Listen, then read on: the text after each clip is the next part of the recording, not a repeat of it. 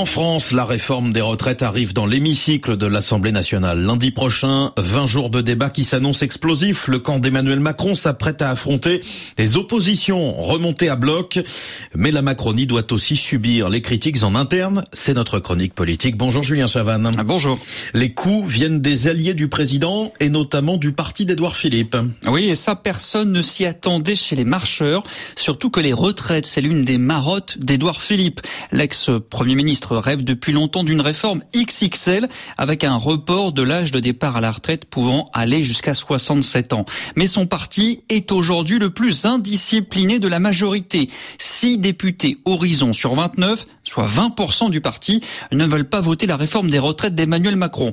Il trouve son texte pas assez équilibré, injuste même sur les carrières longues. Six voix manquantes, c'est beaucoup, surtout quand le camp macroniste est déjà fragilisé avec une majorité relative. Exactement, et plusieurs ténors de Renaissance ont eu des sueurs froides ces derniers jours. Un cadre du parti d'Emmanuel Macron reconnaît qu'aujourd'hui, le gros problème, c'est Horizon. Accusé de ne pas assez euh, mouiller le maillot euh, par les marcheurs, Edouard Philippe a donc été sommé de resserrer les boulons dans son camp. Elisabeth Borne, François Bayrou du Modem et Stéphane Séjourné de Renaissance ont eu l'occasion de lui dire lors d'un rendez-vous à Matignon cette semaine. L'ex-chef de gouvernement s'est donc dépêché d'éteindre le début d'incendie.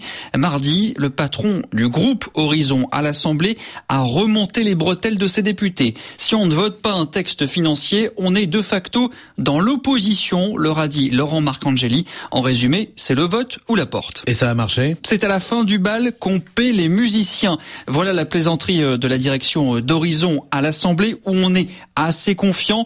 Le groupe a déposé plus de 80 amendements, de quoi rassurer certains députés hein, si leurs amendements sont bien adoptés. Mais une députée influente de la majorité a du mal à y croire. Ils n'en ont rien à faire des consignes de vote, lâche-t-elle en référence à plusieurs élus Horizon qui sont bien implantés dans leur circonscription et qui ne doivent rien politiquement au maire du Havre. Ce début de fronde, c'est évidemment aussi une alerte pour Edouard Philippe. Il a été pris de court par l'indépendance de ses députés.